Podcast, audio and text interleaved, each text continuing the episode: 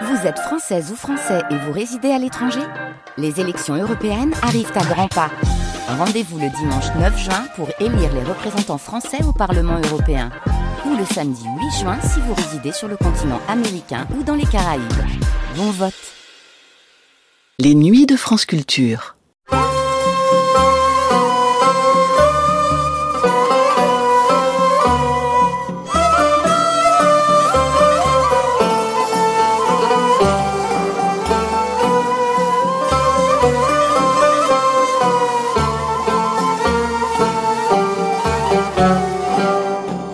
À la fin des années 1980, la Turquie veut croire à un changement d'air, à une nouvelle époque. Le pays est officiellement candidat à l'adhésion à la communauté européenne depuis 1987. Les derniers soubresauts des interventions militaires dans la vie politique semblent loin, le pouvoir a été rendu aux civils en 1983.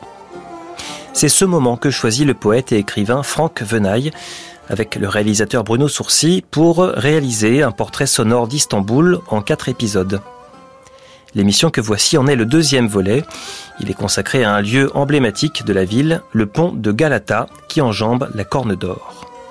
C'est l'un des lieux les plus animés d'Istanbul, un lieu de convergence, un lieu chargé d'énergie et donc un lieu idéal pour sonder l'âme de la ville. Voici donc Le porteur du pont de Galata dans Les Nuits magnétiques, première diffusion sur France Culture le 6 juillet 1988.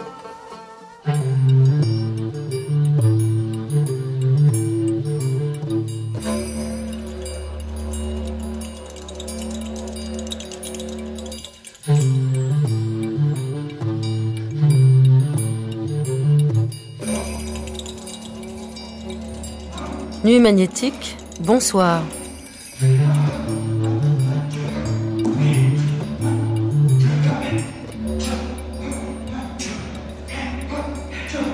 Il y a de cela très longtemps, lors de son arrivée à Istanbul, l'homme avait vu sur la place de Taksim un vieillard vêtu d'un paletot au col de fourrure et un enfant de 6 à 7 ans acheté à un gosse aux pieds nus qui devait avoir une dizaine d'années des oiseaux jaunes au regard affolé. Nuit magnétique, j'écoute Istanbul, les yeux fermés. Franck Venaille, Bruno Sourcy.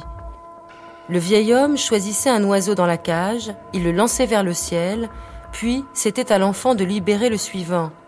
Et à chaque fois, les trois personnages poussaient de grands cris de joie.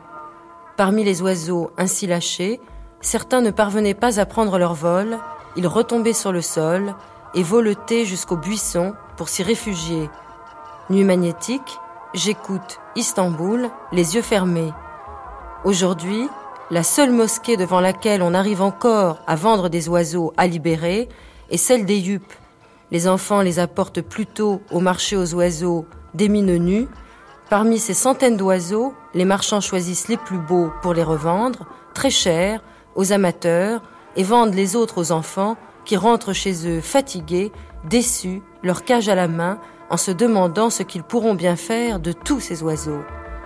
Yachar Kemal dit que si les historiens d'Istanbul négligent d'étudier les oiseaux et les oiseleurs de la ville, leurs œuvres ne nous seront guère utiles, car si la magie d'Istanbul provient de son ciel, de sa mer, de ses rivières, de ses hommes, de ses monuments, elle provient aussi de ses oiseaux. Est-ce que vous avez vu les oiseaux, Franck? Bien sûr, je suis moi-même un oiseau. Je raconte euh, que je suis tantôt un corbeau, tantôt une mouette, et tantôt le sultan Venaille le Magnifique, c'est bien connu. Et euh, dans euh, mes récits, les récits qui accompagnent les émissions, je me transforme donc en, dans l'un de ces corbeaux qui sème peut-être la révolte. Donc les oiseaux et le pont de Galata, oui, ce soir. Donc j'écoute Istanbul les yeux fermés. Ce soir, seconde émission, Franck Venaille, Bruno Sourcy, le porteur du pont de Galata.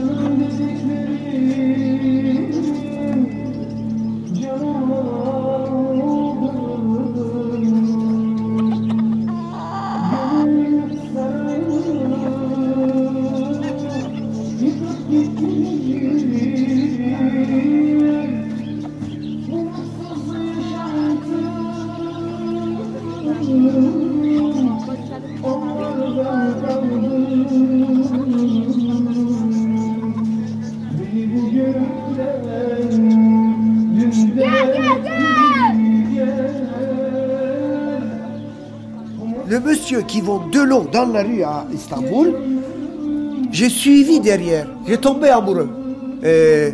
Sur le dos, il y a une espèce de réserve d'eau très décorative, baroque, espèce de grande euh, euh, tonneau ferraille décorative avec le tuyau, tout ce que vous voulez, accroché, 40 degrés à l'ombre, sur le pont de Istanbul. Il marche, il dit sous, sous, sous. De l'eau, de l'eau, de l'eau, de l'eau, l'eau fraîche, l'eau fraîche, l'eau fraîche. En même temps, avec ce mouvement de la main et la euh, assiette, il faisait musique. Comme le danseuse qui danse avec le castagnette. D'une demi-heure, je suis sur le pont avec cette musique. C'est rien du tout, un verre qui colle l'assiette. Mais dans sa main, très poétique, c'était la musicalité.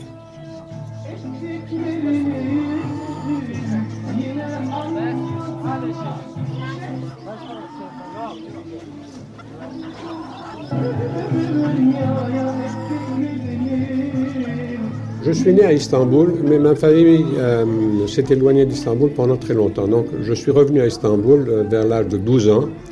Et ma première impression, euh, ça a été une, période où on portait encore le fess, c'est-à-dire ce, chapeau rouge à, glands noirs. Et donc un côté très bariolé, un peu carnavalesque en quelque sorte. Les femmes aussi n'étaient pas totalement voilées, mais il y en avait qui l'étaient. Donc il y avait un côté spectaculaire euh, et euh, le côté bariolé, le côté euh, désordonné, très inattendu et très spectaculaire par rapport à l'Occident que, que, je connaissais jusqu'alors, m'avait semblé extrêmement drôle, amusant. je trouvais que la, ville était extravagante. Alors ça, c'est une idée que je conserve toujours.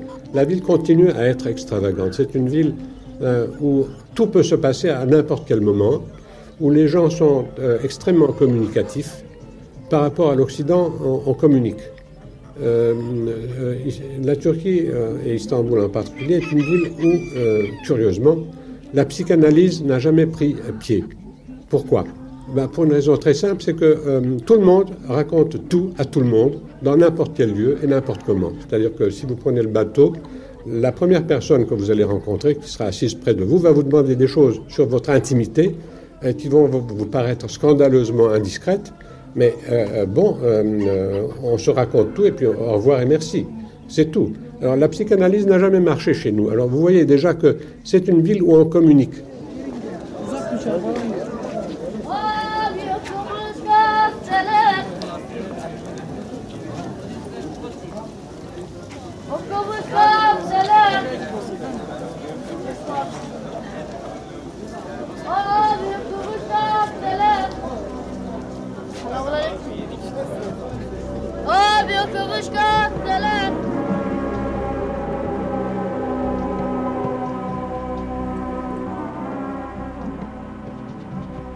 J'écoute Istanbul, les yeux fermés. İstanbul'u dinliyorum, gözlerim kapalı. 2. Le porteur du pont de Galata. 2. Galata'nın hamalları.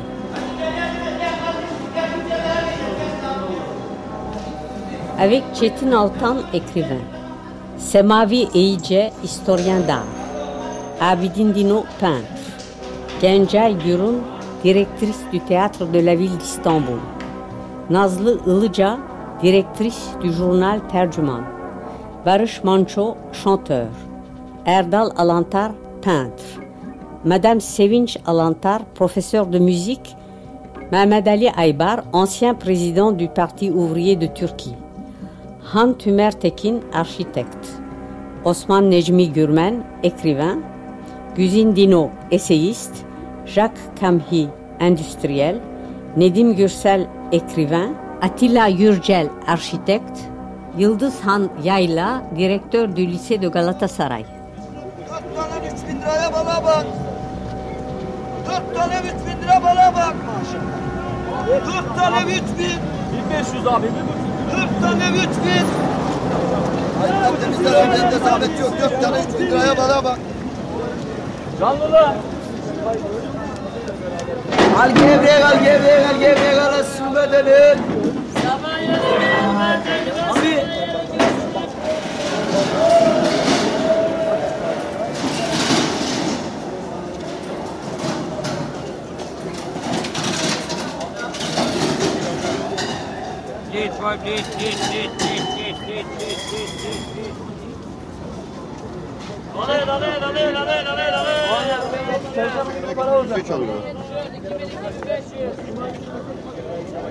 Le pont de Galata, alors là, c'est un monde. C'est un monde parce que euh, c'est plus qu'un pont, c'est euh, une séquence de la vie turque irremplaçable.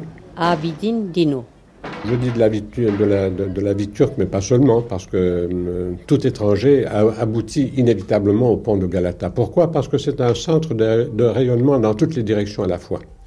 D'abord entre Pera et, et- Istanbul proprement parlé, mais aussi parce que c'est le point de départ de tous les bateaux qui sillonnent dans toutes les directions à la fois. Donc il y a un côté hum, étoile, si j'ose dire, euh, un côté éclaté de ce pont. Alors euh, derrière, côté Corne d'Or, ça file en direction de Eyüp, Eyüp Sultan, avec son, vieux cimetière, ses mosquées, ses mausolées, etc. etc. Bon. hum. Et puis, euh, autre direction, il y a les bateaux qui filent en direction des îles des Princes. Alors, les îles des Princes, c'est un lieu d'exil euh, théoriquement byzantin pour les princes byzantins. Les Byzantins expédiaient les gens aux îles des Princes. Et puis il y a d'autres bateaux qui vont euh, vers Uskudar euh, et plus loin vers Kadıköy et au-delà. Et puis il y a les bateaux qui filent, euh, alors soit côte d'Asie, soit côte d'Europe, ou les bateaux qui font les deux. Alors vous voyez qu'à partir de ce pont, euh, il y a des gens qui vont dans telle ou telle direction. Et j'ai prétendu, je ne sais pas si c'est toujours valable, que je pouvais distinguer sur le pont les gens qui vont à soit aux îles des Princes, soit les gens qui, qui vont à tel ou tel village côte d'Asie ou côte d'Europe. C'est-à-dire vraiment c'était assez typifié. Et puis euh, euh, toute une population de petits marchands, de pickpockets, euh, de, de fous, de vendeurs de, billets de loterie, de, de montreurs de monstres, parfois même style un phoque parlant, euh, etc., etc. Bon, et puis euh, aussi tout de même, euh, derrière le pont direction Corne d'Or, il y a toujours quelques bistrots où vraiment, si vous avez le goût du bon poisson, et du raki, c'est un des lieux, surtout vers le soir, au moment du coucher du soleil, car le, le soleil se couche très rouge au fond de la Corne d'Or. Donc, si vous voulez être ébloui euh, et, et- vous saouler la gueule, c'est un des lieux privilégiés.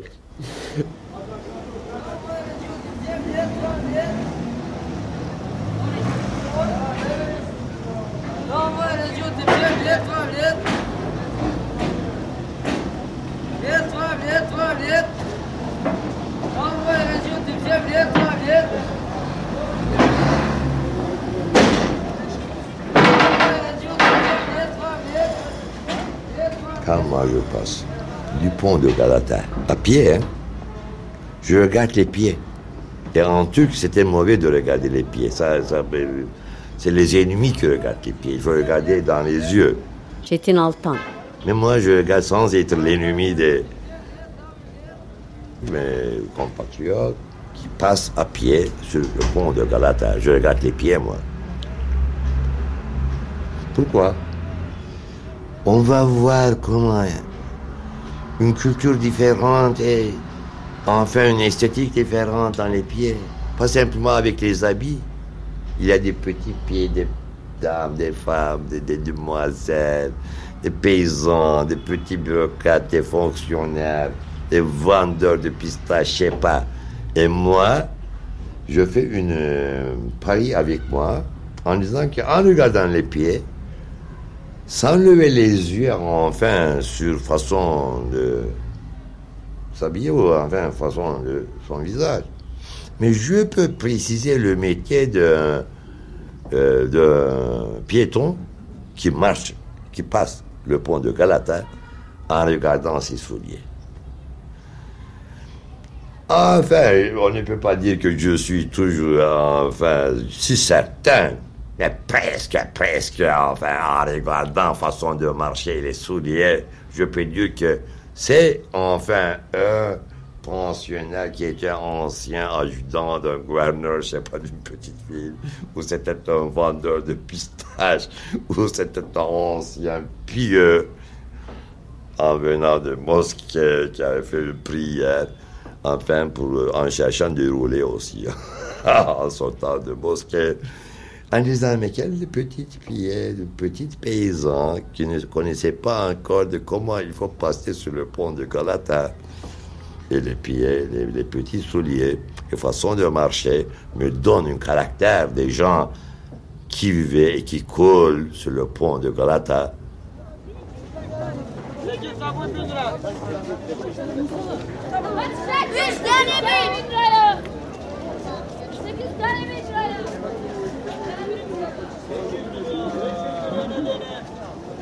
Moi, j'aime beaucoup le pont de Galata. C'est un peu mon enfance. Je ne vivais pas près du port, mais c'était comme une aventure d'aller euh, au pont de Galata. Puis je me souviens des anciennes caricatures euh, qui, qui représentaient le pont de Galata, parce qu'à ce moment-là, on prenait c'était à péage Galata, euh, le pont. Il fallait payer pour pouvoir passer. Ça, c'est euh, avant la République. Et maintenant, il y a une nostalgie euh, qui se présente dans nos esprits un peu tôt, mais on sait que ce sont les derniers mois, peut-être la dernière année du pont de Galata, puisqu'on le remplace avec un pont moderne et le pont de Galata va disparaître, ne va plus rester là. Peut-être on va le déplacer et quelque part, mais ça ne sera plus la même chose. Moi, par exemple, je me souviens très bien des, des parapets de ce pont parce qu'ils ont euh, une forme très différente. Et nous, on venait à la maison, puis on disait, j'avais deux frères, et on disait, dessine-moi le, parapet de, pont. Et on ne pouvait jamais le faire comme, comme il faut.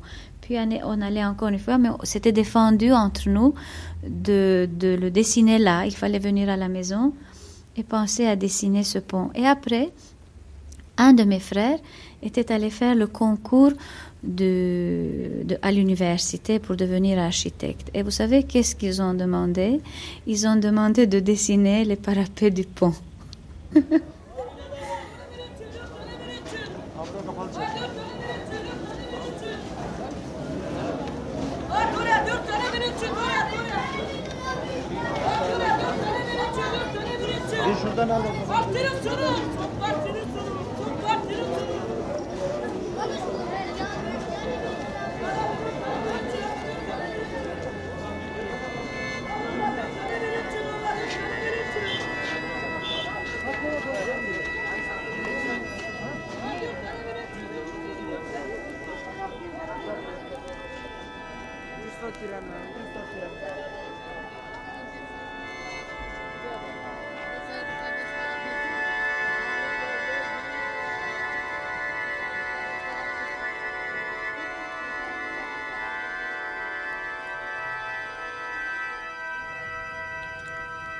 Cra, cra, cra, cra, cra hurlaient les mouettes. Cra, cra, cra, cra criait chaque bec ensanglanté, tirant vers lui le cadavre d'un poisson à l'œil bleu.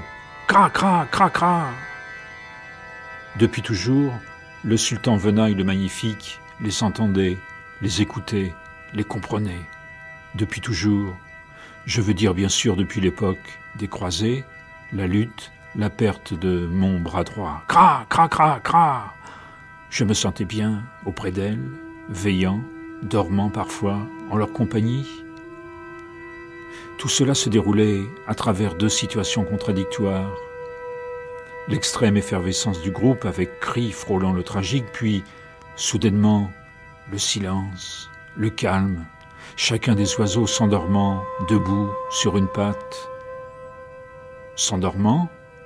Non, demeuraient les guetteurs, les sentinelles bleues et blanches, je les regardais. La ville entière semblait s'arrêter et se mettre à attendre.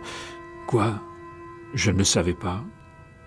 Simplement, j'avais remarqué que, depuis des siècles, Istanbul passait ainsi dans la minute même du vacarme le plus envahissant au silence, un silence qui semblait annoncer la fin de tout, mais qui n'était qu'un leurre. Enfin, je vous parle là de ce que ressentait le sultan Venaille le Magnifique. Il aimait ces deux situations. Dans le cri, il était un seigneur de la guerre ou bien un imam. Dans le silence, il redevenait enfant, l'enfant, le petit noirot aux cheveux courts, celui qui observe, épie, celui qui voit tout, mais ne dit rien. Cra, cra, cra, cra, cra, cra, acquiesçaient les mouettes. Il existait donc le cri. Il existait également le silence qui le suivait, le précédait, le rendait encore plus... plus quoi? L'enfant, le petit noirot ne savait pas. Suivons-le. Il marche, il avance. Il a choisi d'être un pion sur le damier du silence, du calme. Il fréquente donc les cimetières, les cours intérieures des mosquées, de petits cafés où les hommes jouent au tric-trac. Il marche dans la ville. Ce soir, il porte son gros pull bleu troué, taché. Il ne fait pas de bruit, il marche. Il prend la main de l'homme, du narrateur. Autant dire qu'il se saisit de mon unique main. L'autre a tué tant et tant, l'autre a tellement égorgé et éventré qu'il était bien normal qu'à son tour, elle disparaisse. Tu n'es donc pas insécable? me dit le petit. Je ne lui réponds pas. Je suis dans une période de silence. Je me contente de lui caresser la tête. Il existait le bruit vivifiant, tonique. Il existait le silence que l'on appréciait à petite dose, comme un narguilé. Cra, cra, cra, cra, cra, font les mouettes. Voilà où ils vont, l'homme et l'enfant, dans ce café narguilé, sous la tonnelle. Décor, vieille table recouverte d'une nappe franchement crasseuse, chaise, fauteuil plutôt profond, gros, et vieux messieurs qui fument, vacillent, dont les pupilles se dilatent et qui se mettent à rire comme cela pour rien. Non, n'allez pas fumer sous le pont de Galata, je connais un autre endroit plus étrange, surtout si, comme moi, vous aimez l'alternance de discours fumeux et de silence lourd. Ainsi, je suis là à marcher dans ma ville, m'émettre le pieu, mon double, est habitué à avancer pieds nus. C'est l'homme du silence. Moi, je suis pour le faste, la musique, le bruit. Du moins, c'est ce que je laisse croire. Cra, cra, cra, cra, cra, firent les mouettes. Tu ne te plais que dans ton silence intérieur. Mais c'est parce que je suis mort depuis des siècles, dis-je aux oiseaux, fumant mon narguilé, buvant de petits verres de thé rouge, homme, homme de la ville, homme de la ville partagée entre ses cris, ses fureurs, et le demi-silence d'une prière marmonnée à l'aube.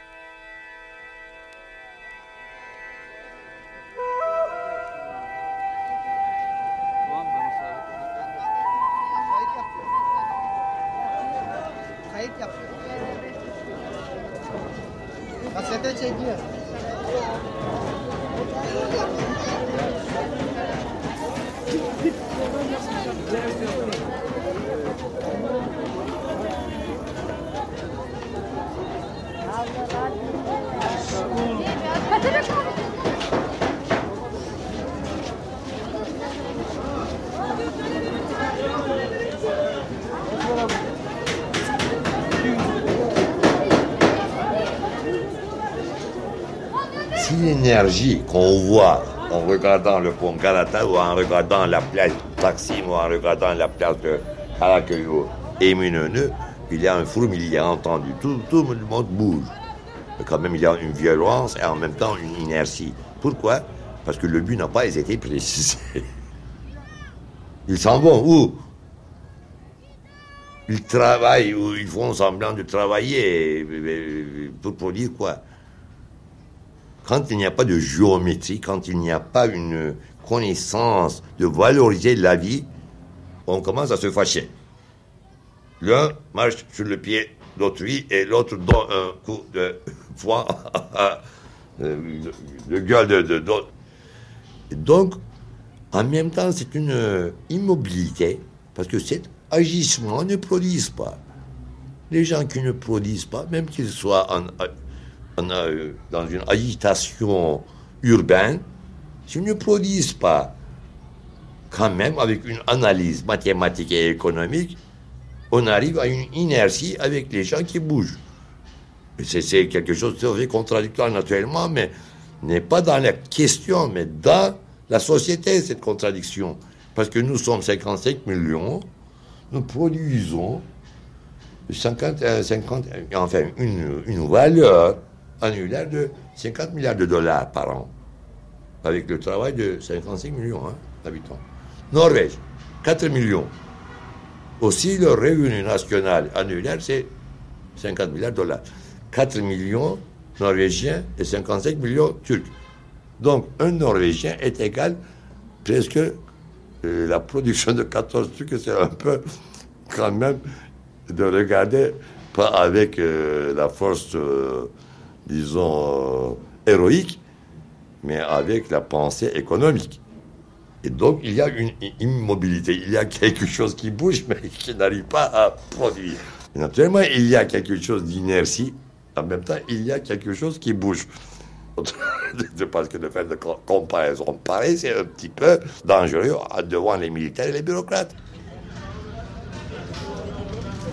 Qu'est-ce qu'ils font les gens là Ils marchent sur le pont, il y a, la circulation, il y a, les voitures, c'est ça, il y a une énergie là, il y a une concentration d'énergie, mais vraiment, on ne sait pas c'est pourquoi.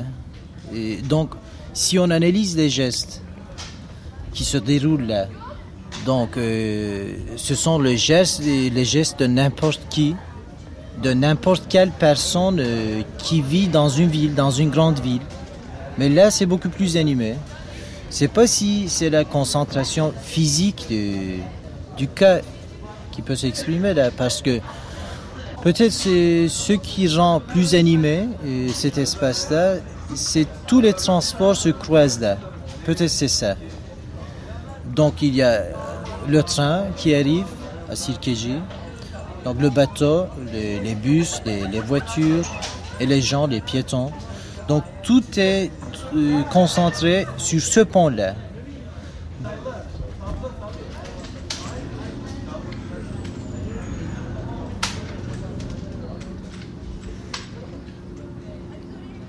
on agit. Pour arriver où? Agir, naturellement, c'est une énergie. On a besoin d'avoir une énergie pour agir. Mais d'avoir un cran, c'est planifier d'avoir un but. Et il faut utiliser cette énergie pour arriver à ce but. Et si les gens qui passent sur le pont de Galata répètent une agitation qu'ils voient dans leurs voisins, enfin, je sais pas, dans leurs entourages.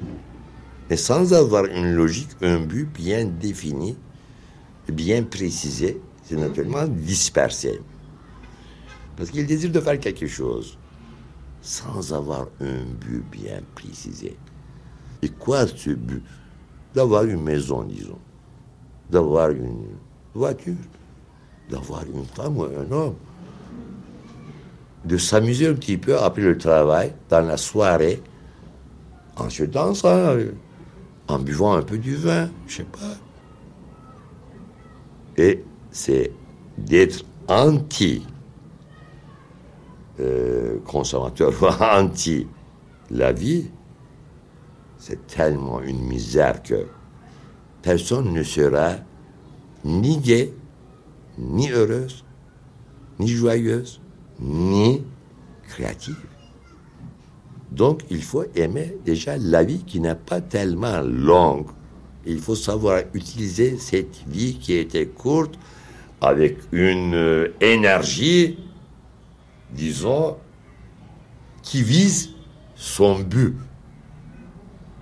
Pourquoi qu'il gaspille une énergie pareille, dispersée, sur le pont de Galata? Mais, euh, Il y a beaucoup de, de, tapage, on crie, on, fait beaucoup de, gaspillage d'énergie. Quoi.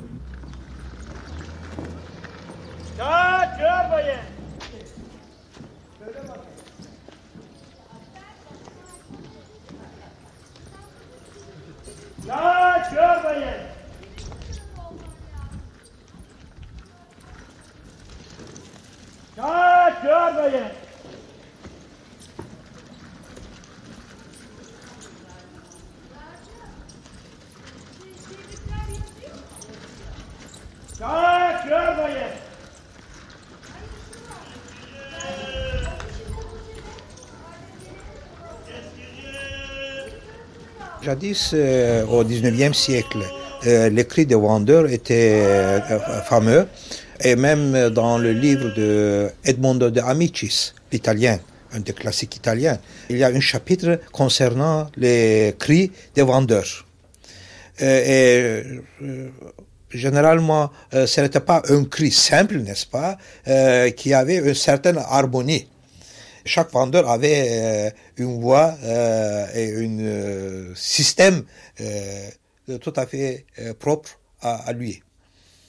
Il avait un ton, n'est-ce pas, comme ça, co- comme il chantait. Justement, il y a une quinzaine de minutes, il y avait un vendeur qui est passé par là. C'était un réparateur des conduites d'eau qui avait un, un ton tout à fait spécial. Il ne disait pas seulement je suis euh, un spécialiste des conduites d'eau, n'est-ce pas, avec un certain, comme il chantait, n'est-ce pas?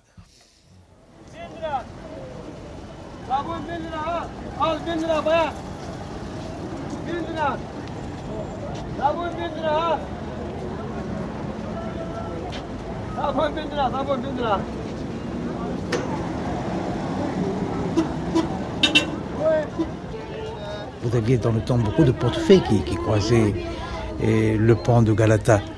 Et si vous étiez là avant 20 ans, vous auriez vu même des chameaux à Istanbul.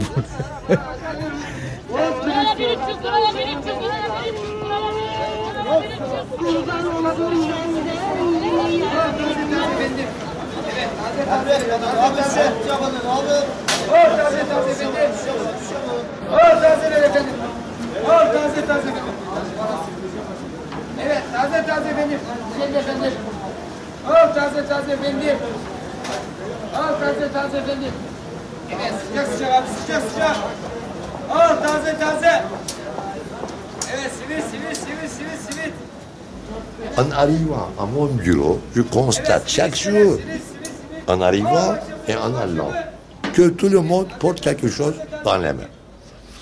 Ou un tuyau tellement grand que ça empêche la circulation de trafic. Ou des petites têtes agneaux, enfin bien rôtis, qui, enfin d'un restaurant, euh, des marchands. Ou ils portent euh, quelques petits euh, tubes de gaz liquide avec des, des, petites voitures de bébés. Mais ils portent quelque chose. À la place de créer, de, de- de produire, ils portent. Les chauffeurs de taxi, les chauffeurs de dolmouche, les chauffeurs de grand tir, ils portent. À la place de produire, ils, changent la place des matières en utilisant les moteurs ou je ne sais quoi à leur propre physique. Jour, moi, en arrivant, ça c'était vraiment, c'est tellement. Ça c'était. Je, je- je suis confus vraiment, je- honteux, parce qu'il y avait un type grand, un costaud, s'est plié. Et les autres commencent à mettre des plaques de cuir. Mais, mais, le, porteur n'a pas déjà précisé ce qu'il va porter sur son dos. On met un après l'autre, tout comme un, tas. Et, je regardais dans ses yeux par hasard, parce qu'enfin, il ne coule pas le trafic, et moi, euh, je suis arrêté justement en face de ce petit porteur, enfin un grand porteur, peut-être euh, un individu que c'est vraiment, c'est un, C'est une honte pour moi. Vraiment, c'est une honte. Il était aussi un petit peu de, de regarder les yeux dans les yeux d'un homme qui, qui, qui, roule dans, dans, sa bagnole et il attend sans avoir une connaissance de la lourdeur, le poids qu'il va porter sur une pente. Et il décide de gagner sa vie avec sa physique, son dos, sans savoir quoi il, va porter sur une pente, et regardant les yeux dans les yeux, en étant quand même humain, j'étais un peu confus lui aussi. Hein. Et la faute appartient à qui? À tous les deux, à mon avis. Hein.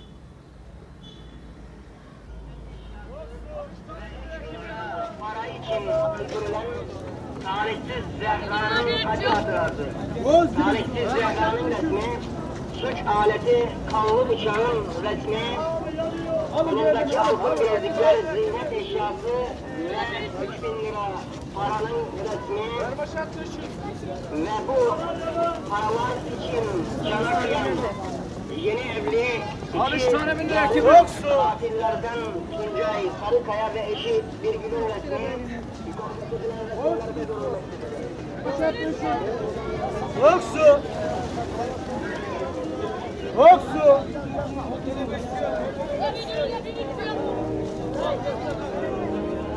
Alors,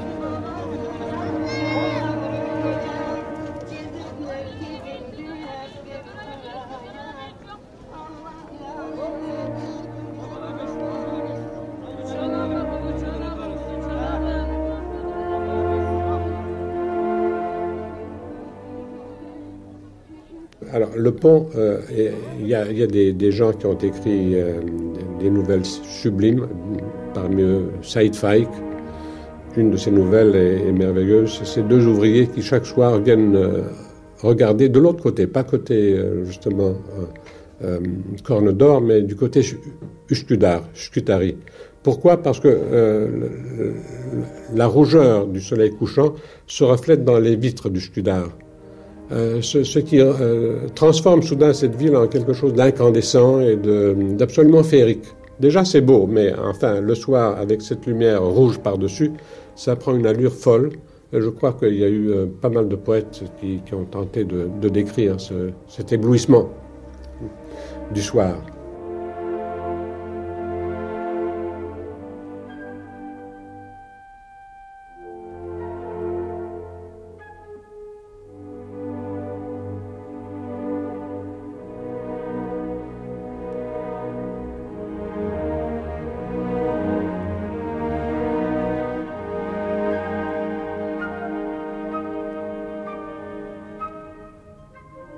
Il se regarde dans une glace. Il est long et mince. Il se dit qu'il ressemble à un minaret sous le soleil. Il se retourne pour voir s'il existe une ombre derrière lui, derrière son corps. Rien. Il faut dire qu'il se trouve dans l'un des appartements d'un des palaces de la ville. Il existe deux hommes en lui L'un retient cette suite climatisée, l'autre descend dans une sorte de bouge à 8000 livres la nuit.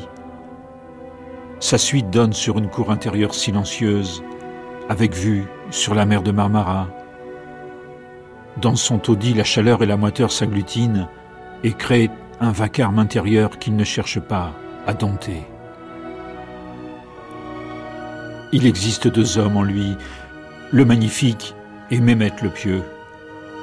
Chacun aime une partie différente de la ville, chacun est partagé par des aspirations contraires. 1. Vivre dans une sorte de débauche. 2. S'enfermer dans la solitude et tenter d'approcher la sainteté. Attention, ça pique. Il existe ces deux hommes. Il existe ces deux mouvements sonores dans l'ensemble de la ville.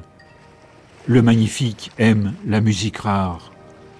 Mehmet se complaît d'un silence bien.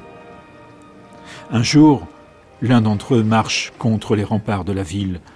Je ne sais plus duquel il s'agit, mais la ville, c'est bien Istanbul. Taxi, klaxon, passant. Il arrive en direction de la Corne d'Or. Je n'aime plus cet endroit.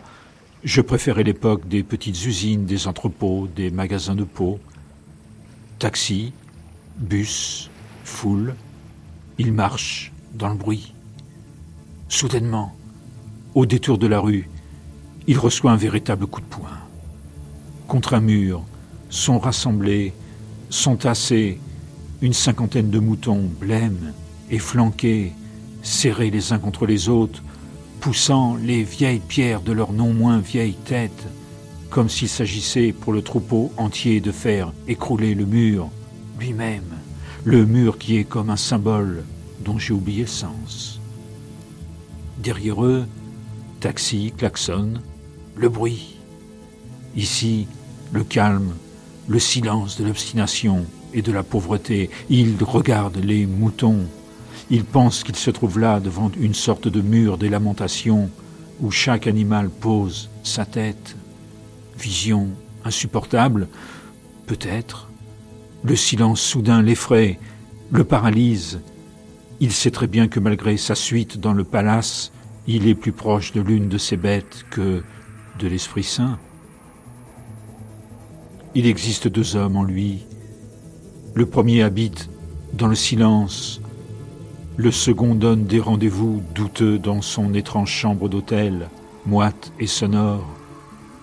Il se regarde dans une glace. Il est long et mince. Ses cheveux deviennent systématiquement gris. Il porte la blessure de son bras perdu, égaré, je l'ai dit, dans le ciel. Ses larmes. Du côté du silence, ou du bruit, dites.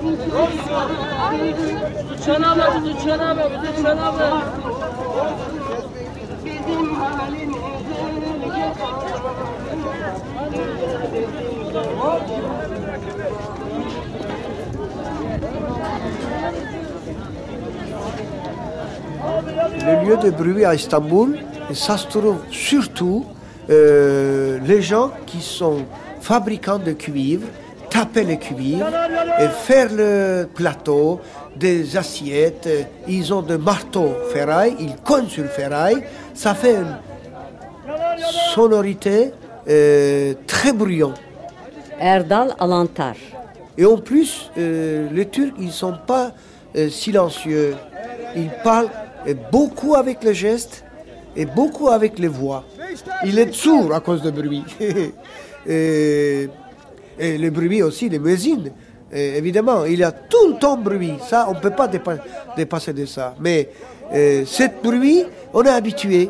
Le coq, par exemple. Le coq, il chante euh, n'importe quelle heure. Ils sont libres de chanter. euh, ça me choquait, moi, à l'île de Prince. Oh là là, les calèches déjà. Rien que la musique de cheval avec le petit timbal, des cymbales comme les, les castagnettes espagnoles.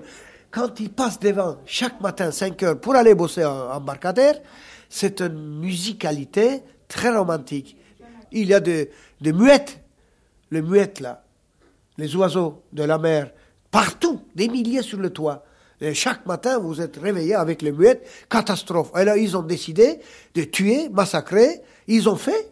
Maintenant, il n'y a pas les muettes, mais les îles, ils ont envahi par les serpents. Maintenant, ils ont commencé à embarquer, allez, viens muette, parce que on pique par serpent dans l'île. Ils ont euh, euh, commencé à chasser des euh, muettes, de dire, allez, viens, viens, tant pis pour te... Chaque matin, infernal. Et ça, c'est le bruit. En plus, euh, j'aime bien, moi, je dis pas. Et les bateaux. Oh là là là là. Et les bateaux, le Bosphore ou pas Bosphore, les bateaux, ils ont un langage, ils causent entre les deux copains, capitaines, ils s'engueulent peut-être, mais je ne suis pas calé pour le euh, code de capitaine, mais ils sont euh, très très amoureux de bruit.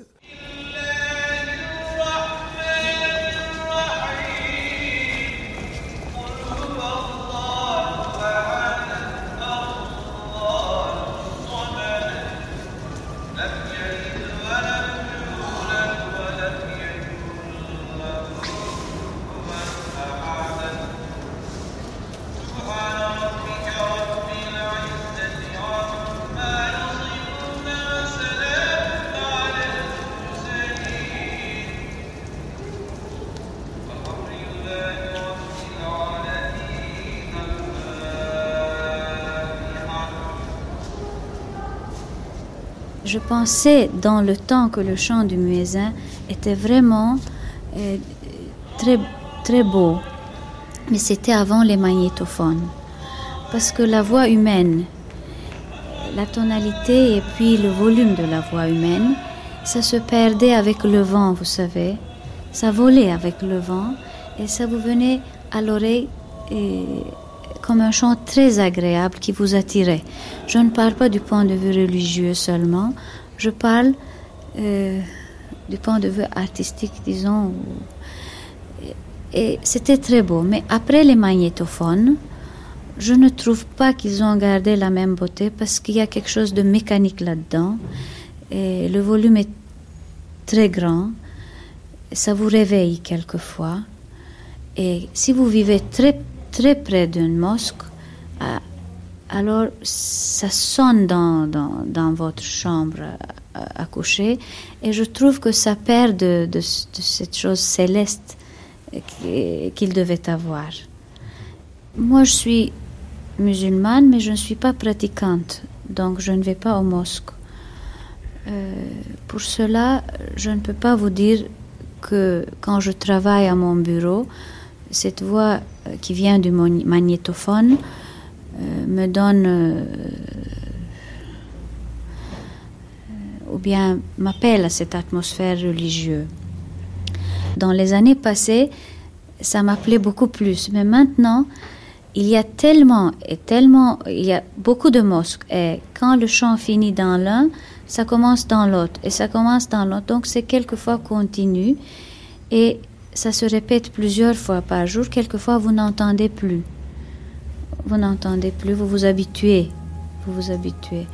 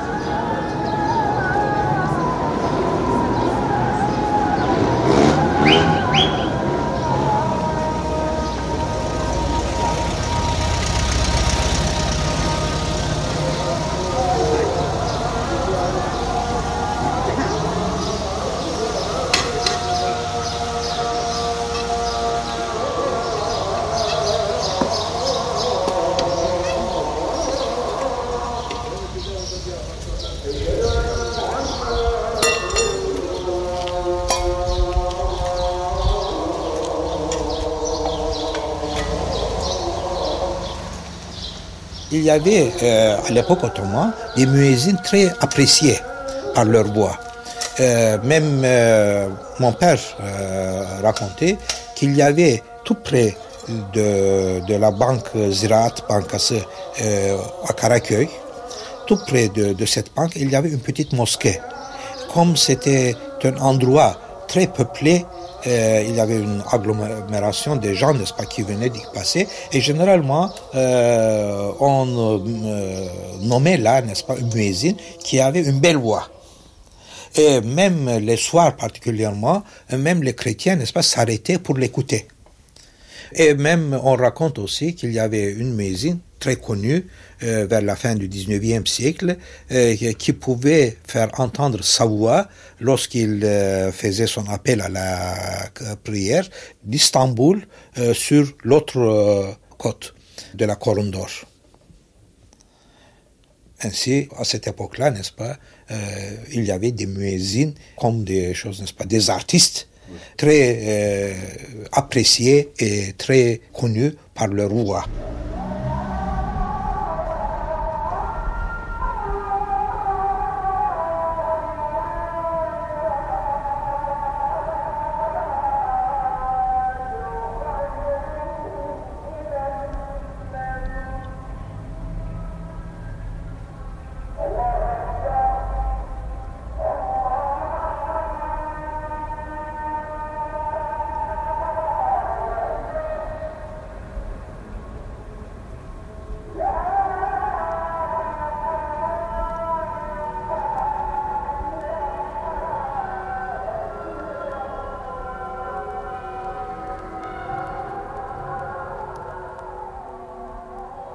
Pour moi, le chant du muezzin, c'était pas au point de vue religieux, parce que éducation religieuse, je, peux dire que je l'ai jamais reçue.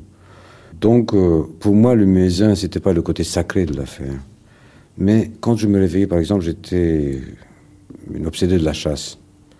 Donc, parfois, je me réveillais très tôt, avant l'aube, pour être sur le lit de chasse. Et par exemple, du côté asiatique, je n'avais qu'à faire, je sais pas moi, 10 km, je tombais sur des terrains complètement vagues. Alors je partais avec mes chiens, et juste au moment où je partais de la maison, j'entendais le muezzin qui était au minaret. C'était vraiment les ânes, c'était la prière, c'était la voix de ce muezzin qui était dans le silence de la nuit, de l'aube, si je voulais. C'est devenu fluette et forte. Il y avait quelque chose qui vous impressionnait. J'avais vraiment les poils qui me hérissaient au niveau du. du... C'était pas parce que j'étais conditionné par le sacré de l'affaire par la religion, par la foi de l'islam, de je ne sais quoi. Non, pas du tout. Mais rien que ça, cette voix dans le silence de la nuit, dans cette aube naissante, même pas naissante encore, c'était juste à peine l'aube, il y avait quelque chose de, grand, de grandiose. Et ça vous prenait. Le soir, idem, moins peut-être, mais euh, à midi ou l'après-midi, je l'écoutais même pas. J'entendais que Mézine euh, appelait à la prière au fait de sa minaret. Bon, je passais comme tout le monde, j'étais affairé avec ce que j'avais à faire. Mais le matin à l'aube et le soir avant de coucher, ça c'était vraiment quelque chose de prenant.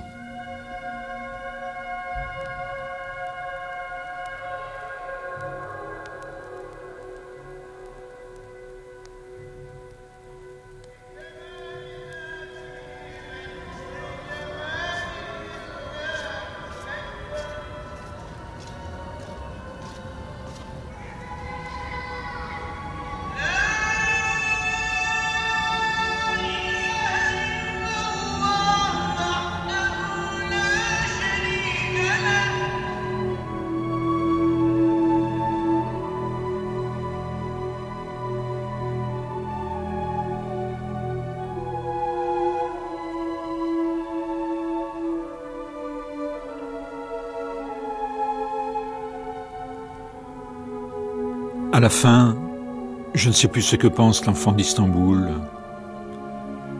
Je l'appelais mon Noireau. Il souriait. Il portait toujours le même jean taché rempli de graisse. Ah ça, n'existe-t-il pas quelqu'un dans cette ville pour prendre soin de lui? Nous ne savons rien de l'enfant demeuré présent en nous. Il crie, et voici que nous tournons en rond tel un chien attaché. Il se tait, et nous nous inquiétons. Pourquoi ne dis-tu rien, petit Qu'ai-je fait qui t'ai blessé? Nous sommes grands et puissants comme ce sultan qui régna ici. En même temps, nous sommes plus immatures que son bouffon, ce nain violacé qui le faisait rire. À la fin, je ne sais plus ce que pense l'enfant d'Istanbul. Je suis dans les rues la nuit. J'aime le silence. Je regarde le ciel, mais ce soir, je n'aperçois pas les signaux qu'aimait, je crois, mon bras coupé. Ainsi, chaque nuit, il marchait dans le bazar. Hello Une voix s'élevait. celle d'un policier en faction. Bien sûr, il me reconnaissait, bien sûr, il me saluait. N'avais-je pas égorgé et éventré plus de cent croisés, ces arrogants parlant cette langue châtiée, maniérée Il marchait dans le calme du bazar, songeant peut-être à sa journée passée, à lire, à méditer parfois, à rêver souvent encore, à songer. À l'au-delà, c'est simple. C'est comme pénétrer à l'intérieur d'un café et s'asseoir dans l'ombre. Une main anonyme apporte le premier verre de thé. Il suffit d'attendre et de boire. J'aime le silence. J'aime la lente préparation du silence dès que les artisans du bazar ont descendu leur rideau de fer. Il marchait dans ce lieu devenu vide. Vide? Et ce corbeau, qu'en faites-vous? Qu'en dites-vous? Il vous reconnaît, il s'approche et vous dit Tu es le sultan Venaille le Magnifique, tu dors dans des draps si fins que ta respiration suffit à les froisser. Et ce corbeau, Qu'en faites-vous? Il tournoie avec sa bande dans le ciel bas, il ricane de tout et du reste. Chai, chai, chai Un autre verre de thé, je vous prie. Je le prends dans ma main unique. On dit qu'il s'agit là d'un cérémonial, laissez-moi rire. Istanbul, Istanbul, tes bruits me manquent, tes bruits et ton silence menaçant, comme l'épée sur la gorge du croisé.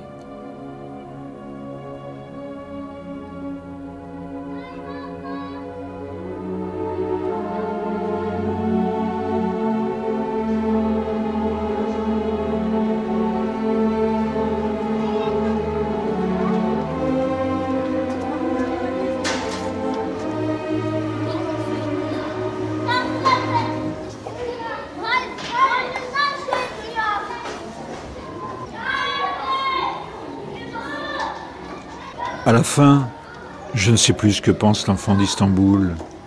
La nuit, il rôde dans les quartiers lourds, à la recherche de quoi? D'une femme, peut-être, je ne sais pas. Il ne dit rien, il n'évoque jamais ces choses. Il s'arrête dans la cour d'une mosquée et il attend. Il attend.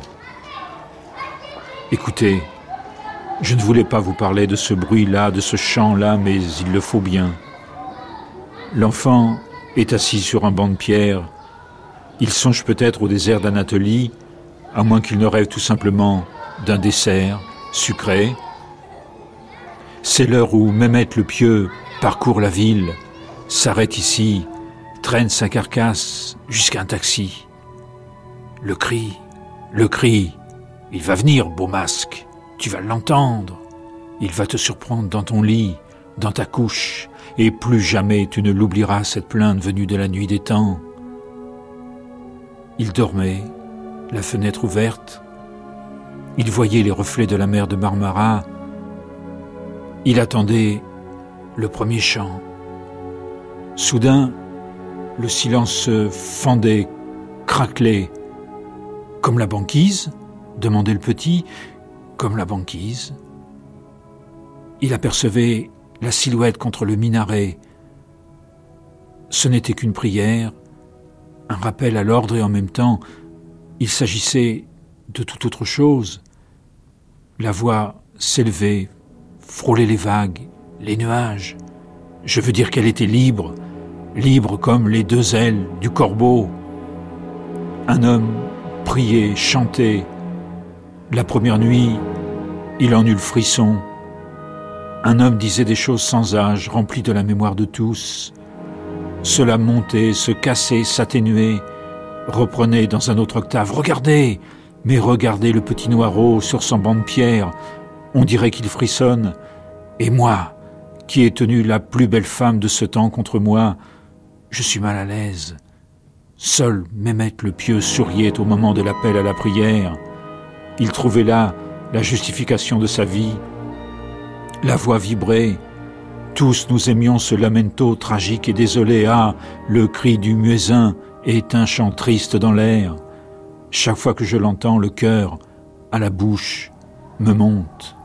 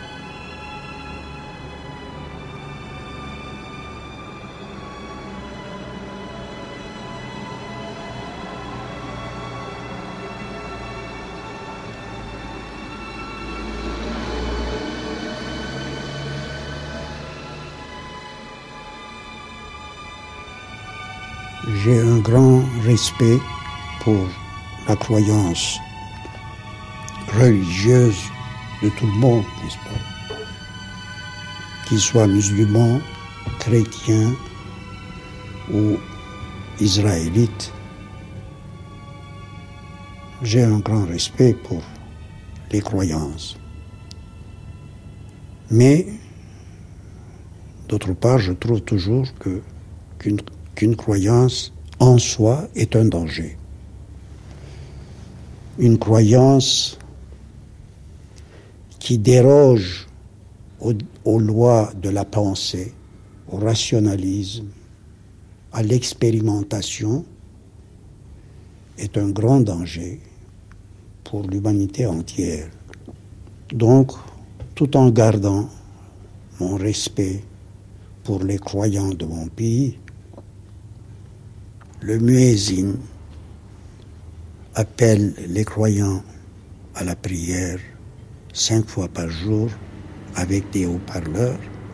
C'est une atteinte aux libertés, tout simplement. Quand Mohamed a instauré cette façon d'appeler à la prière, il n'y avait pas de montre. Nous avons une montre maintenant. Chacun peut savoir à quelle heure il doit aller prier, ou aller à la mosquée, ou prier chez soi.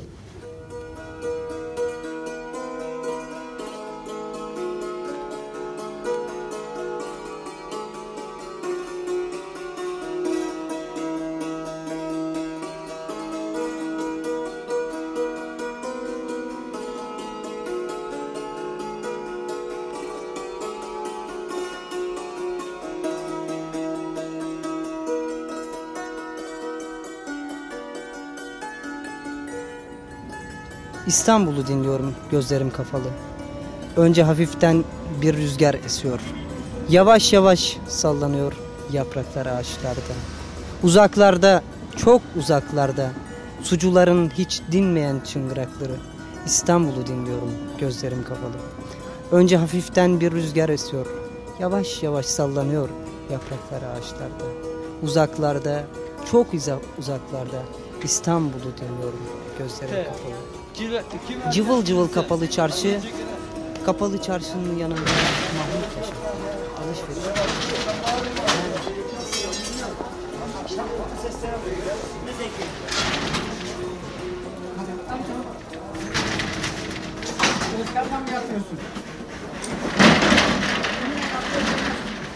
Sen mi Ben geleyim.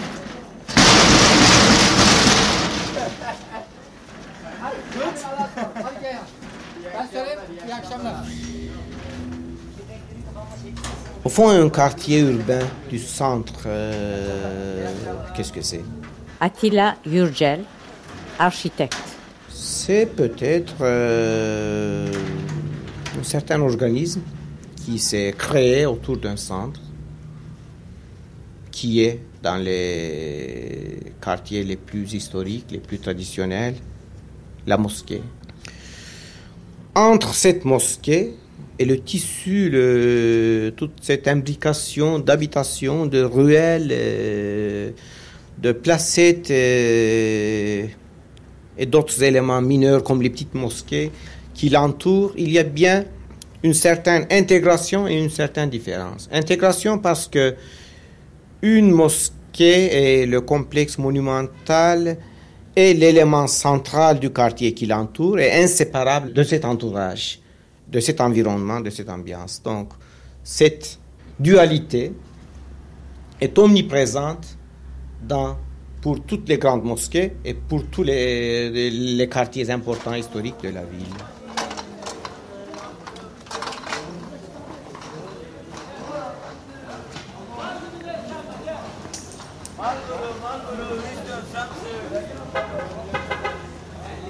Qu'est-ce qu'il y a dans les quartiers?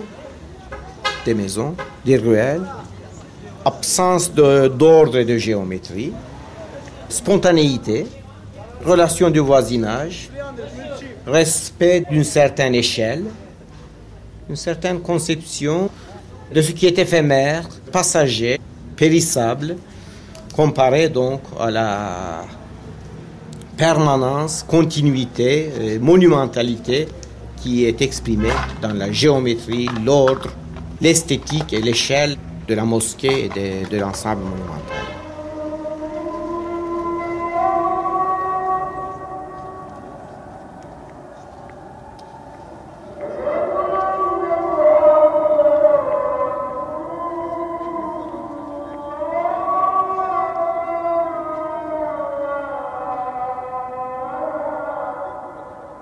Cette unité et dualité se reflète aussi dans l'alternance, euh, se reflétait dans la- l'alternance des sons et des silences à travers ces espaces différents.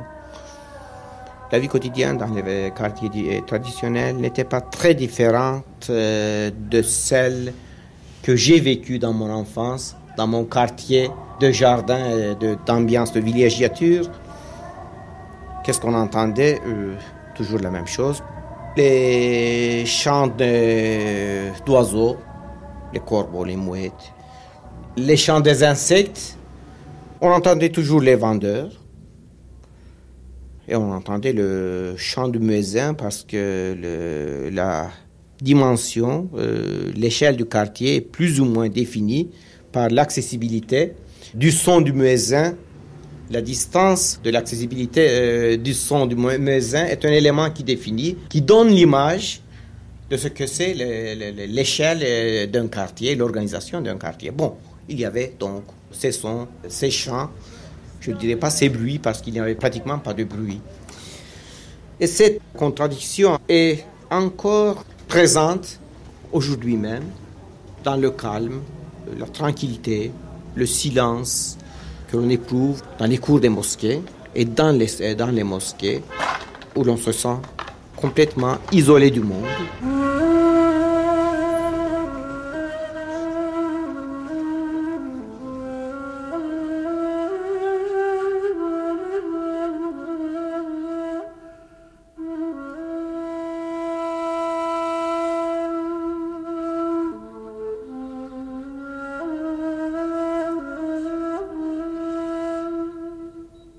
Le silence à Istanbul, c'est vrai, ça existe surtout euh, dans le secteur de mosquées et Eyüp, au Pierre Loti où il a vécu. Euh, ils ont un respect des lieux, ils parlent pas. Ils sont très silencieux et tout d'un coup on entend les oiseaux. Espèce de square avec des chênes, des arbres, total silence. C'est franchement remarquable.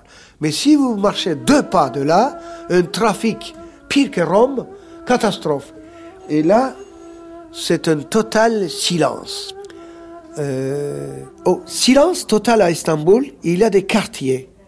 C'est géographiquement sur le Bosphore, quand vous montez, s'appelle Çamlıca, une petite colline. Istanbul, c'est déjà basé sur cette colline. Alors, le silence, c'est sur la colline de côté oriental, oui, là où je suis né. Et vous montez, vous grimpez, euh, et alors là, carrément aucun bruit. Sur les îles, les Grecs, et là où j'y vais, c'est dramatique. À quoi suicider le silence Mais silence, c'est une beauté. Parce que euh, c'est moi, j'aime bien parler, je déteste ma voix quand je suis là-haut. Quand on voit le soleil en train de coucher là-bas et la lune, il est là, et carrément silence, alors là, il faut réfléchir.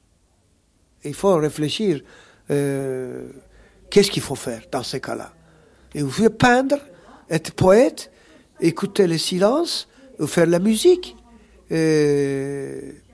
Depuis 35 ans, 40 ans, je frotte ce silence. J'ai déjà fait une fois une toile. Cette silence, j'ai vécu dans une usine ici. J'ai visité, il y avait 900 machines qui tapaient, qui fabriquaient des œillets pour la télévision. À midi pile, tous les mécaniciens, à la même minute, arrêtaient les machines, un contraste terrible. J'ai dit, écoute Alantar, c'est le contraste d'Istanbul, dans une usine, essaye de peindre. Eh bien, j'ai peint.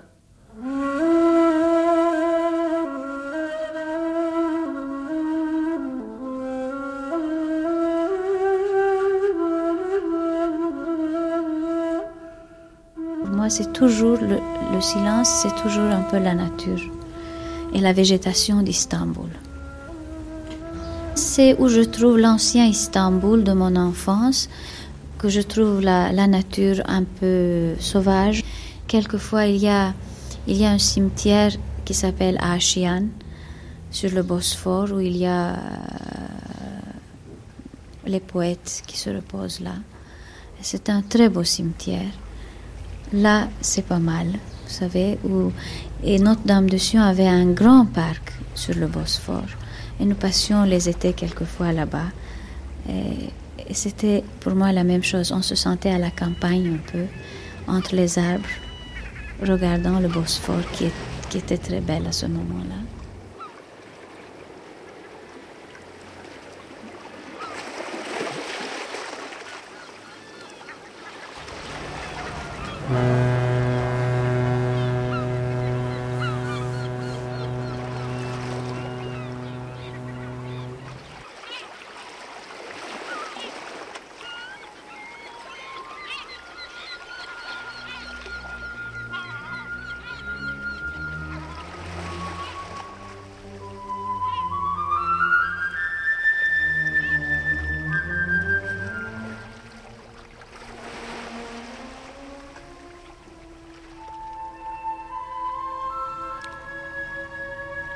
Seul, Mehmet le Pieux souriait. Il était même franchement hilar, songeant aux mouettes, à la manière avec laquelle elles déchiquetaient les cadavres, muets, forcément. Seul Mehmet se complaisait dans le silence de la nuit, silence relatif d'ailleurs. Il s'enveloppait dans une couverture et s'endormait sous le pont, prêt à bondir vers la plus proche mosquée. Ablution, ablution, Mehmet est pieux et propre. Écoutez-moi, ô infidèle. Je sais de quoi je parle puisque Mehmet, avec ou sans mouette, c'est moi. Ainsi, j'étais l'un des hommes les plus pieux d'Istanbul. Simple, pas si naïf que vous pourriez le croire, simplement ce chant, ce cri, littéralement me transperçait. J'avais la foi, la foi dans une mélopée, la foi qui vous permet de dormir, enveloppé dans une couverture, sous le pont de Galata. Il existait le silence de l'eau, le silence du corps, le silence d'une âme qui se regarde et se trouve sans péché. Il existait ce silence-là. En même temps, les corbeaux coassaient et quelques infidèles se livraient à la débauche, cela s'entendait, cela se percevait de loin. J'ai l'oreille fine pour ces gestes du corps, comme l'on dit. Cra, cra, cra, cra, cra. Les voici qui reviennent. Elles tournent autour des minarets. Elles se posent sur la tour de Galata. Un jour, je vous parlerai des Génois, des Vénitiens, de tous ceux qui luttèrent ici contre moi. Il ne me restait qu'un bras, cela me suffisait, nous étions en 1453, la ville se nommait Constantinople. Oh, je n'ai jamais péché par la chair, qui est comme le silence que le corps aurait conquis sur lui-même, mais bien par la violence. Je suis un homme que rien n'effraie. Le soir j'en parle à mon bras droit, celui qui brille là-haut dans les étoiles. Les corbeaux acquiescent, surtout les plus âgés d'entre eux. Je dors, enroulé dans ma couverture. Je me repose dans l'une des suites du plus bel hôtel de la ville. J'ai donné rendez-vous à quelqu'un dans ce bouge à 8000 livres. Je n'aime pas le silence des cimetières. Je préfère celui des bibliothèques, du petit marché aux livres où je recitais à voix haute les poèmes de Nazim Hikmet. Mais voici l'heure. Je regarde le minaret. Mais voici le moment, l'instant du cri, de l'appel. Quoi? Que va me dire cet homme? Que Dieu est grand, mais je le sais, puisque moi aussi, ici même, contre la tour de Galata, luttant contre les Génois, je le fus. Il existait le silence, il avait une consistance palpable, puis surgissait le chant, puis surgissait le cri. Nous tous, les humains, nous fermions les yeux, oui, je ferme les yeux, et j'entends le chant du muezzin éclater dans Istanbul.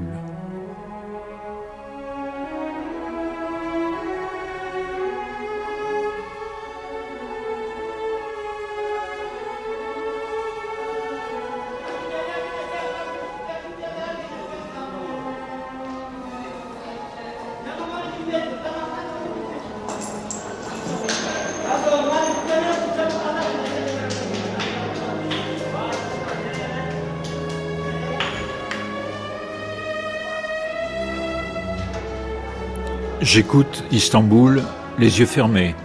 İstanbul'u dinliyorum. Gözlerim kapalı. 2. Les porteurs du pont de Galata. 2. Galata'nın hamalları. Avec Çetin Altan, écrivain. Semavi Eyice, historien d'art. Abidin Dino, peintre. Gencay Gürün, directrice du théâtre de la ville d'Istanbul. Nazlı Ilıca, directrice du journal Tercüman. Barış Manço, chanteur. Erdal Alantar, peintre. Madame Sevinç Alantar, professeur de musique. Mehmet Ali Aybar, ancien président du Parti ouvrier de Turquie. Han Tümer Tekin, architecte. Osman Necmi Gürmen, écrivain. Güzin Dino, essayiste. Jacques Kamhi, industriel. Nedim Gürsel, écrivain. Attila Yurcel, architecte.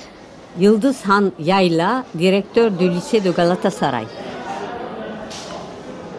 Demain, les enfants d'Istanbul. J'écoute Istanbul les yeux fermés. Edwige Roncière. Philippe Bouillette, Bruno Sourcy, Franck Venaille.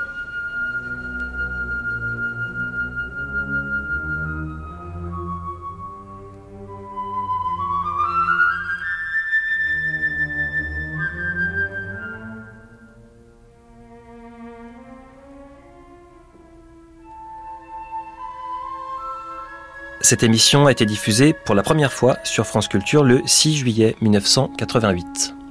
À suivre.